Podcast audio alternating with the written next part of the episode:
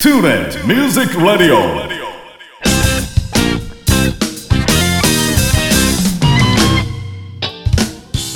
皆さんこんにちは。大阪吹田の音楽スタジオトゥーレミュージックラボのディレクター兼ボーカル講師林慎次郎です。この番組はトゥーレミュージックラボの講師陣生徒の皆さんその他関係者の方をお招きして音楽や演奏時として普段聞けないような雑談などをお届けする30分番組となっております。番組の最後にはプレゼントコーナーもありますのでどうぞ最後までお聞き逃しのないよう。それでは30分間お付き合いよろしくお願いいたします。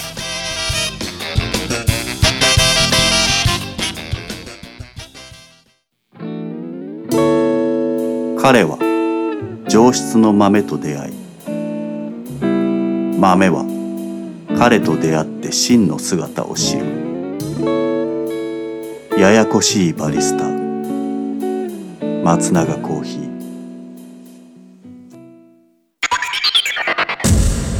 トゥーレ Music Radio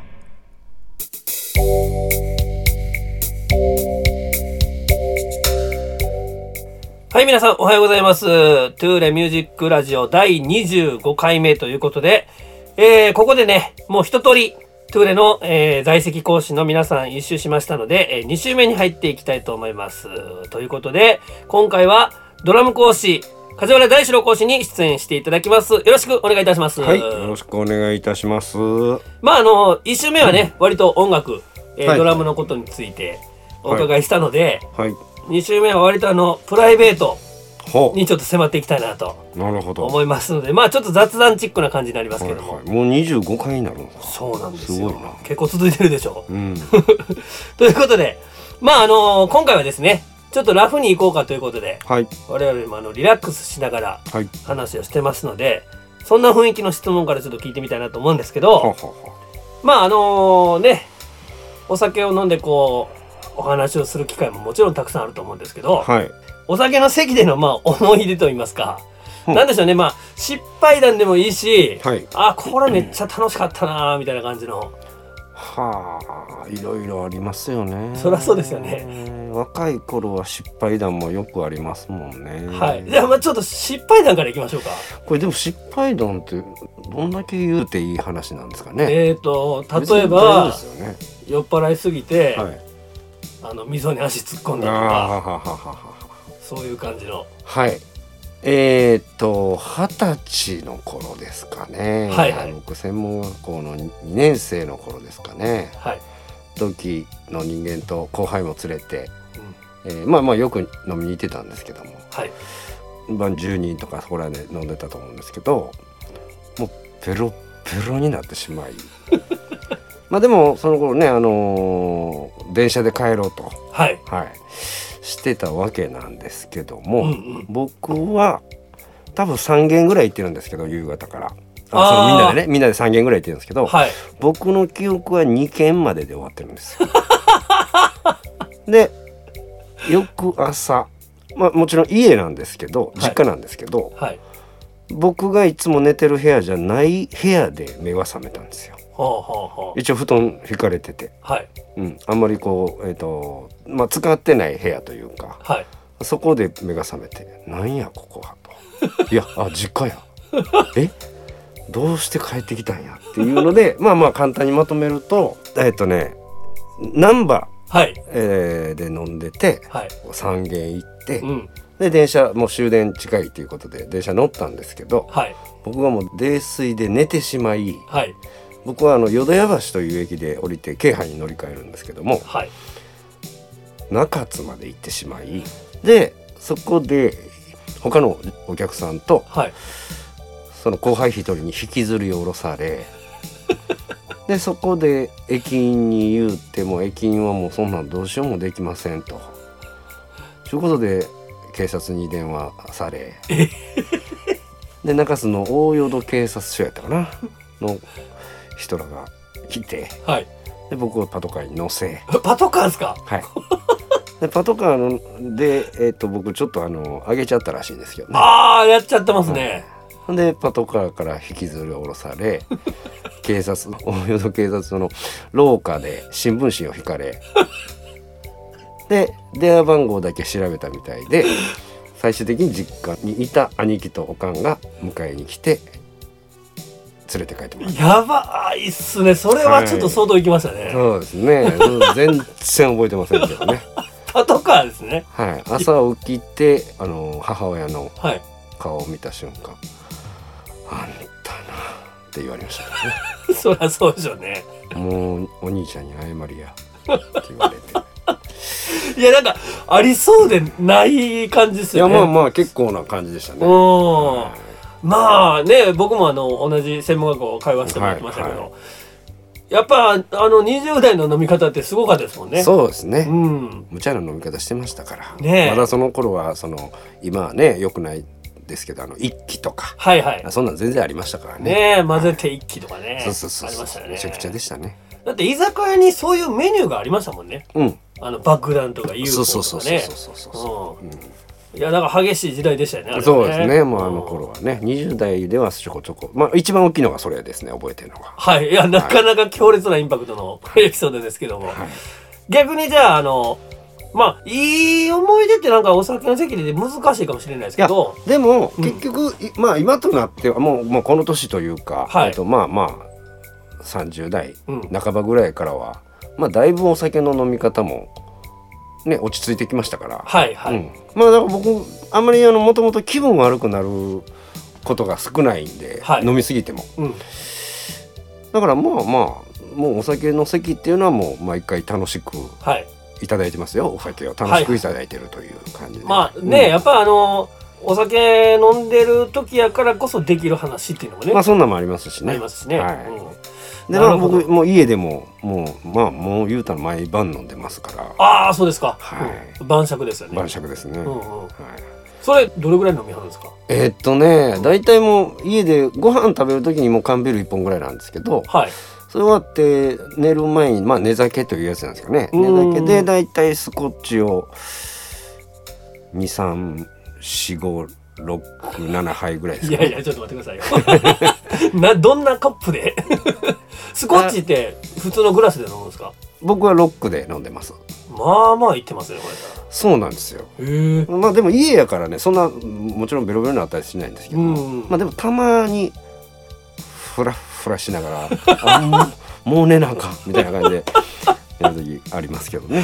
でも僕は晩酌をしない方なんで、はいはいはいはい。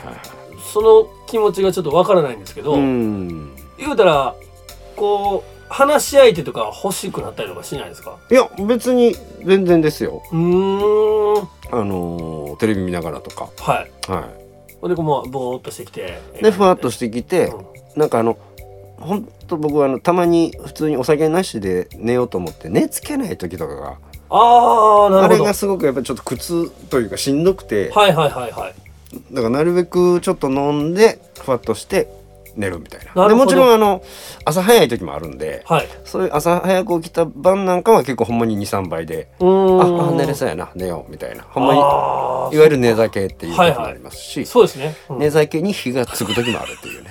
なるほどその時は67杯ぐらいそうそうそうそう。ですねわかりました。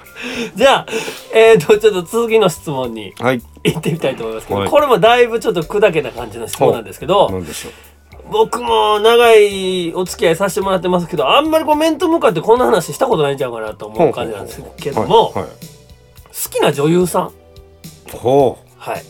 ほんまやね。あんまりこういう話したことないですね。ね意外とねうん、好きな女優さん、うん、これもまあ時代によってまた全然ちゃうとはい思うんですけど。はいはい。そうですね、うんまあ、最近で言うとみたいな。では、うんえっ、と今はい。もうその旬な人というか、まあ、はいだから僕からしたらすごく若い人になるんですけど、はい。ああでも2人いてるな。二人。はい。えっ、と1人は広瀬妹さんの方すずさん、ああなるほど。はいはいはいはい、お姉さんもうん。結構僕好きやったんですけど、うん、僕はお姉さん派なんですあほんまですかはいはい。なんかねすずちゃんをすずちゃんとか言うてると気持ち悪いですねこれね。いやいやそんなことないですけすどずさんね、はい。すずさんあのーがなんかやっぱりこう CM とか見てる。ああ綺麗な子やなっていう感じもありますね。もうめちゃくちゃ出てますもんね、はいはい。うん、バラエティにも出てるし、はい。うん。あともう一人がえーっとね、うん。今 CM めちゃくちゃ出てる子なんですけど宝くじの CM とかはいはい。えっ、とマンションっていうんですか？あはいはいはいはい、あのえっ、と UR のね。あはいはい。はい。ああだ吉岡里帆さん。ああはいはい。です。あーあの人とか綺麗ですね。清楚な感じもして。そうですね。はい。どっちも清楚系ですよね。あそうですね。うん、はい。今ねあのギャル系の人たちもいっぱいいてるけど。あそうですね。あーなるほど。はい。じゃあ僕らの世代的に言うたらまあその女優さん見てこうあーって思うのってまあ20代30代が多いかなと思うんですけど、はいはいはいその辺のまあ昭和というかちょっと遡って言ったらこう、な好きな女優さんいます？僕がだから若い頃ね。そうですそうです。あで言うとまたこれもパッと思い浮かぶのがお二人。あお二人はがえ一人が水野美紀さん。いええはいあの格闘とか？そうそうそう。ちょっとそういう格闘とかのね役とかもしはる。ええあそうですか、はいはいはい、またちょっとタイプちゃいますよね。そうそうですね。うん、とうん。もう一人がえっ、と木村多江さん。はいはいはい。はい。なんか役の振り幅が広いというか。そうですよね、はいはいはいはい。いやもう本当そうですね。木村多江さんそうですよね、うん。なんかまあまあちょっとその自分が若い頃に見てたドラマとか、はい。えーそんなんで言うとその二人が出てきますかね。へえちなみにそのどんなドラマでハマったとかあります？木村多江さんはなんかこう多分そんなその主役みたいなうん。感じのやつあんまり僕覚えてないというかそうですね。うんうんうん水野美紀さんはね、うん。日の当たる坂道やほうほうほう。なんか歌のタイトルにもありそうな。ああるんですよ。あえ。ー、あのー、ね歌とギターのユニットの人の。えルックプルとかそういう。じゃないんですよね。もうちょっとロック系の。え？誰もがいつかなななななななそれ曲はめっちゃ知ってます僕、はい。うん、えそれが「日の当たる坂道」っていう曲ですか、曲やったかドラマのタイトルやったか、うんうんうんうん、まあでもそのえっとそのドラマの曲やったんですよはあ、うん。なるほど。でその曲も好きになったしへドラマのえ内容も。藤木直人と水野美紀さんの、まあ、恋愛の話というか、それもちょっと明るい感じのはい。水野美紀さん役で、うん。うん。まあ、ちょっとその面白いおかしい感じで恋愛が進んでいくみたいな。へえ。なるほど。わかりました。いやーなかなか面白いですね。これねちょっと話それますけど、はい、この間あのドラムのはい、永山先生。はいはい永山先生。はい。にあの出演してもらった時にはい。話聞いてたんですけど、はい。まあもう僕はもう梶原先生がすごく憧れの存在ですって言って永山先生が？そうですそうです。あーありがたい話です、で どういうところを影響を受けましたって聞いたら、うんうん僕基本的にもうあのマネっていうかその人と同じようなことをしていってその人を吸収しようとするうん、はいはいはい。感じがあると、はい。え むっちゃ細かいですけど梶原先生のドラムの持ち方とかね。あスティックのドラそうスティックの持ち方とかね。そうそうそう。意外とあの真ん中らへん持ってはるんですよ。ああそうまあ僕短めにもそうことが多いですね。ね、うん、スティックが重いからまあそうしてるっていうまあまあはいはい。ところをなんかコピーしていったりとか。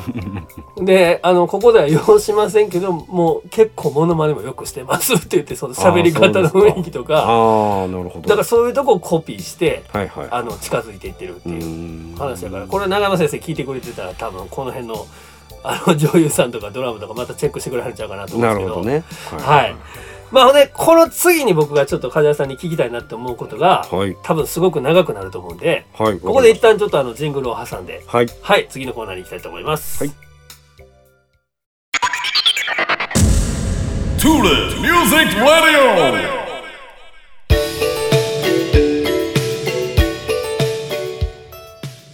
はい、それでは続いて、えー、梶原先生のこれが僕の好きな芸人さんということで一押しのお笑い芸人さんについて話を聞きたいなと思いますが、あはい。まあ、僕はまああの 昔からもう梶原さんといえばもうお笑いのセンスといいますかもうすごいもうそこを尊敬してる一面でもありますので、はまあ、昔と変わってなければきっとあの人やろうなっていうのはあるんですけど。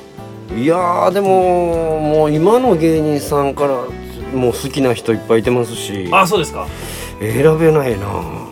最近ちょっとハマったの最近ハマってるのはやっぱりもう千鳥さんとかまいたちさんですね。ああじゃあもうまさにその言ったら2組がね、はい。やってる番組とかもあやってる番組ありますもんね。今もう言ったら筆頭じゃないですか。もうあの二組はまあやっぱ面白いですね。ね。うん。普通はトークが面白いですよね。そうですね。ね、はうん、なんかおすすめのコントとかあります？ええ個人的に聞きたいあのかまいたちさんのおすすめのコントとか、ああでもそのコントのコント名っていうんですか、はいはい。あれ覚えてへんな、うん。まあほんなコントでパッと今出てきたので言うと、はいはい。なんかね山内さんがちょっと遅れて教室に入ってくるんですよ。はい。ほんなら一応まあ他の生徒もいてる体なんですけども、濱家さんがなんかこうなんていうんですかいわゆる死のメールみたいななんていうんですかねああ知らないうん、ホラーみたいな感じで、メールが送られてきて、はい。で例えばいついつまでに誰々が死ぬとか、はい。でそれが当たるとか、うん。なんかそういうのがこう送られてくると、はい。教室におる全員に。はい。で山内さんにだけ送られてこないっていう。あれ？なんで？みたいなっていうコントがあるんですけど なるほど。あれはなかなかですねハマりましたね。そうそういう視点からのコント多そうですよね。そうそうそうそうかまいたちさんはね。はいはい、僕はあのクラスメートのやつがめっちゃ好きなんですよ。クラスメートはどんなや斎藤の給食給食あー費が盗まれたみたいな感じであのシリーズもちょっと CM にもね最近ちょっとパロディーになってますけどうんうんうんやってねますね。千鳥さんなんかとかでもねはいはい。もう今むちゃくちゃだ何個持ってるんやろっていうぐらい番組うん。ねねありますしあのアマゾンプライムとかでも結構それだけの番組とかねあははは、うん。なるほどなるほど。はあったりとかするから。いはいはいまあそうかそうなんですね、はい。僕はもう梶原さんといえばあの、はい。原西のイメージしかあ。原西さんのイメージしか、はいはいはいはいはい。藤原さんですよね。そうです。藤原さんがね。もう僕がだから20代の頃はもう大好きでしたね。ねだ吉本超合金とか教えてもらった思いもありますから、はいはいはい。吉本超合金っていうね昔、えー、と番組があったんですけども、うん。藤原さんと二丁拳銃さんではい。やってる番組でもう僕もそれ毎週欠かさず見てましたし 最終的にはえっ、と DVD 買いましたから。ねぜ 全巻買ったんです全巻。もうセットで。やばいっすセねットで一気に買いました。牛乳ファイトとかありましたよね。ああもういろいろありましたね、うん。コーナーがね、うん。いやーやっぱりあの時のまあ今で言うなんちゅうんですか僕はあんまり分からないですけどコンプライアンスっていうんですか、はいはい。やっぱりそこら辺もねまだうん。なんちゅう緩いっていうんですかね、うん。言葉が合うてるのか分からないですけど。はい。その頃のやっぱりお笑いっていうのはやっぱりロケとかはねやっぱり面白かったですねむちゃくちゃですよね。めちゃくちゃでしたからね。今でもあの YouTube にあの辺の時代のうんうんうん。ロケとか例えばあの野生爆弾とか、はいはいはい。あなってるけどようこんなことしとったなって今やったら思うぐらいの、でもまあそれが面白かったりしますけどね。本当に。うまああそこら辺で僕らはやっぱり育ってしまったので、はい。まあ、今の芸人さんとかねやりにくい部分とかいろいろあるんやろうな思いながら。はい。んね一押しの番組なんですか？その例えばあの千鳥さんだったりかまいたちさんだったりとか。はまあねいろんな番組やってあるけど。あはいはい例えばはい千鳥さんやったらテレビ千鳥かな。あはははははいなんか火曜日の晩とか10時かな。花大さんと千鳥くん？はい。うん。なんかあれもよう見てますし、はいはいはい。かまいたちかまいたちさんも結構見てますね、うん。もういろいろやっぱりもうあの見れない時間帯とかやってるやつとか結構ビデオ撮って見てるんで。はうん。なんかマニアックなあのかまいたちの掟ですか？あ起きてはい。掟は多分山陰の番組ちゃいますかね。それをだからこっちでも再放送で今ずっとやりだしてるっていう。へえすごいローカルな雰囲気がまだ残りつつのういやあの番組なんですけどそれも結構面白いですね。んめっちゃチェックしてますねそれは。なんかね結構だからかまいたちのお二人もちょっと力抜いた感じが見えるというか。なるほど、はい。なんかいいですよ。ほわっとした感じで。いやわかりました。いやーそっか。結構やっぱりあれですね。もうお笑いの熱はずっとやっぱありそうですね。ねもう好きですね、うんうんはうん、い。やーちょっとぜひあのまたスタジオで梶原先生お見かけしたらあのその辺のネタで共感していただきたいと思いますけども。はいはい、えーということで、えー、梶原先生のこれが僕の好きな芸人さんのコーナーでした。ありがとうございます、ありがとうございました。彼は上質の豆と出会い豆は彼と出会って真の姿を知る。お前はもう82度松永コーヒー。TuneIn Music Radio.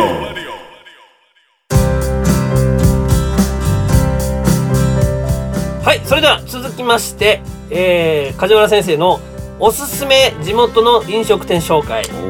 ということで、えー、まあ地元ねちょっとあの住んでいるところ、はい。ここですよっていう話になってしまいますけども、はい。はい、まあ、えー、一応ちの地元の飲食店、まあ地元付近でも結構ですけど、はい。はい。はい。なんかちょっとここいいよっていうところがあれば、はいなるほど。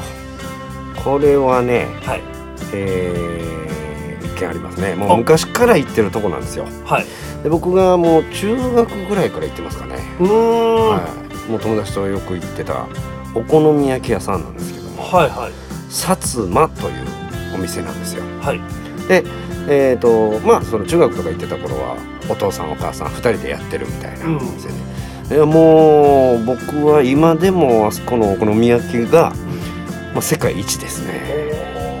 まあな長年ですよね本当に。もうずっと、もうさまた最近行けてないとかもちろんあるんですけど、はい、はい。いやーそこはもう一番ですね。どういうタイプのお好み焼きなんですか？あのどういうタイプ広島焼きとか、ああもちろんもう関西風というか。あでもあの生地のしっかりした感じというか、でね生地にね多分ね山芋みたいなのが入ってんのかな。あ切る時もサクッと切れないんですよ。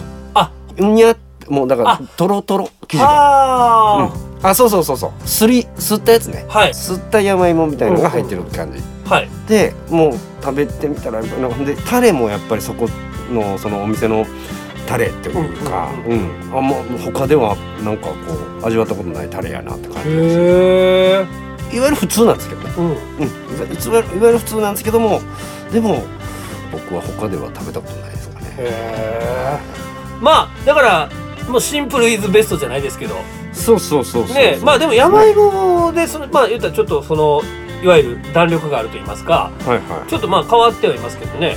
そう。いやそれは定かじゃないですよ。聞いたわけじゃないの、うん。まあなんかそんな食感というか。ね。へえ。おいくらぐらい。いやーもう忘れたな。いやでもそんなあの小さい店で昔からやってるところなんでそんなリーズナブルですよ。まあ豚玉五六百円とかそういうまあそう、うん、もうちょいあ僕いつもうどんのセットいうやつをやるので、はい。え、まあ、うモダンですよね。これモダン焼きとあうどんってそのうどんのせううどんのせ。うどんのせ。はい、もうその店ではそれがあの通じるんですよ。えだから豚モダンのうどんのせって言ったら豚モダンの上にうどんが乗ってくる。ー、えー、でそれをうまい具合にちょっと待ってくださいよ。モダン焼き自体がうん。まずそばと一緒に焼くもんじゃないですか。そうそうそう。だから、うん。あんまりモダン焼きってそこの店では使わないんですよ昔あはははは。もううどんのせ。うん。なんかまあまあそういうことなのかな。だから豚モダンってなるとそばになるんやけど、うんうん。豚モダンでそば抜きのうどん乗ってるっていうのがえまあまあ大体もう豚のうどんのせっていうのがまあもう店行ったらこうそれで通じるはあめちゃくちゃボリューミーな感じですよね。そうなんですよ。それがまた美味しいんですよ。ねえうだうどんもちょっと焼きうどんみたいな雰囲気まあそういう感じですね。ちょっとパリッとしてますしうん。うん。でもパリパリまでいかないってことですね。はモダンそばになるとあのそばって細いじゃないですか。あはいはだから結構カリカリになるじゃないいですか。そうですよね、うんうん。あれがねうどんの食感もまあ全然残りつつのへやつえが出来上がるんですいやめちゃくちゃ斬新な。いやめちゃくちゃ美味しいです。はあ。これはえっ、とどこの駅えっ、とんですか？ね京阪の茅島駅からま茅あ歩いてちょっとでかかりますかね。うん。10分ぐらいゆっくりやると10分ぐらいかかるところなんですけど。はいはいはい。いやでもちょっとなかなか一見の価値ありですねはい、そこのねえっ、と今は息子さんが継がれてるんですけども、はい。その息子さんめちゃくちゃ今 YouTube ですごいことになってますから。えっ、とねギタリストなんですよもともと。はい。ではい。今はうん。結構 YouTube での活動をしてはるんですけど、はい。多分ね世界的にもすごい有名になってるんちゃうええ なんか何十万人か。僕あんまりそういうの詳しくないんであれですけど、はい。すごいことになってるみたいですよ。はあ。そのハードロックとか、はい。えーそこら辺の完コピをするみたいなのを載せたりとかして。るえー、あもともとミュージシャンやったってことですか？あもともとそうですね。僕がだから中学の時とか食べに行ってた時っていうのはあの普通に、えー、とヘビーメタルバンドをやってました。はあ。でそれも僕はよく見に行ってたんでへえ、で今その言ったらついでやってはるそうですね。なかなかそれもあれですか？その薩摩で YouTube で検索したら多分ね薩摩だけでね薩摩ギタリストとかで出ると思います。あすごい。ちょっとぜひ見てみたいですけど、はい。これは。あーすごいな。面白い店ですね。そうですね。いやーありがとうございます。え。またあのちょっとねじゃあ京阪の茅島駅はい。はい。あの寄られた際にはちょっと10分ほど歩いていただいて、はい。えーぜひともその薩摩のうどんのせね。はい。美味しいですよ。もう最高です。はい。これを食べていただきたいと思いますけども。はい。はい、えー、ということで梶原先生のおすすめ地元の飲食店紹介のコーナーでした。ありがとうございます、はい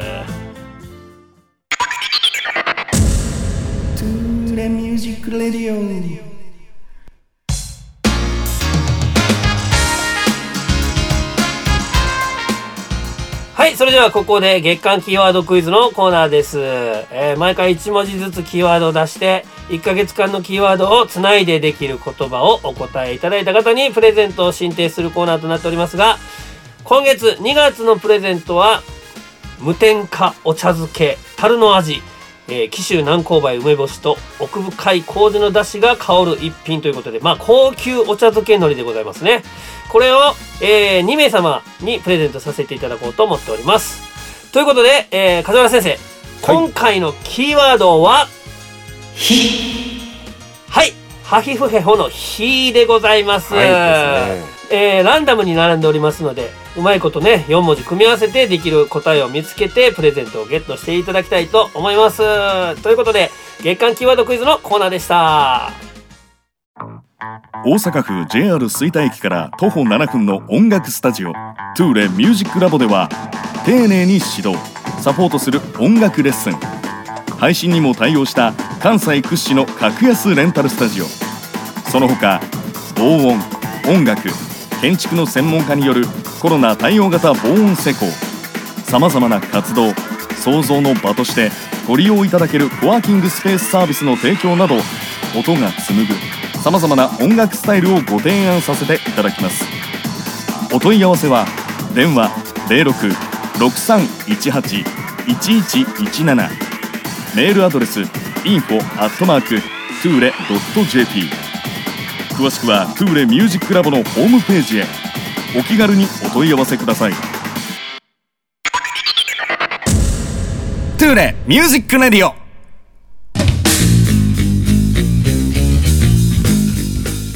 さて皆さんいかがだったでしょうか？えー、梶原さん2回目の出演ありがとうございます。いやありがとうございました。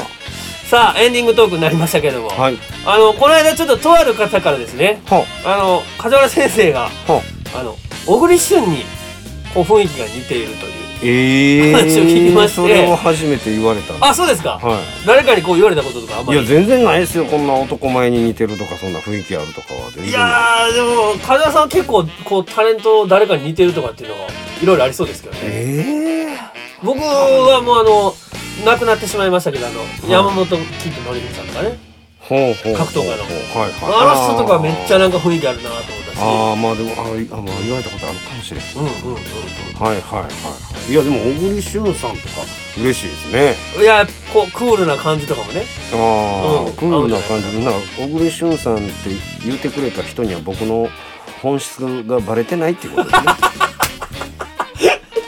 バレてない本質。バレてないから小栗旬さんに似て雰囲気が似てるって言ってくれてはるんや全然クールではないと。まあまあまあそうですね。ということで、えー、2回目の出演になりましたけども「トゥーレミュージックラジオ」第25回目は、えードラムの梶原大志郎講師に出演していただきました。ありがとうございました、はい。ありがとうございました